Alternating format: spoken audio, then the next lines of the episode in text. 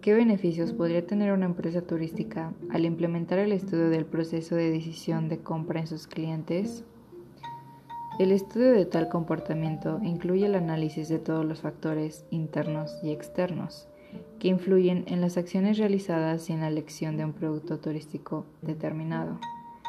Los beneficios que puede adquirir una empresa turística es que, al realizar el estudio, se conocerá la posición del consumidor, se evaluarán diversos factores y ante las nuevas tecnologías se podrá modificar el sistema de distribución de los productos turísticos y con eso se podrá mejorar el servicio o el producto para satisfacer las necesidades del consumidor. Mi nombre es Alison Martínez Barrón.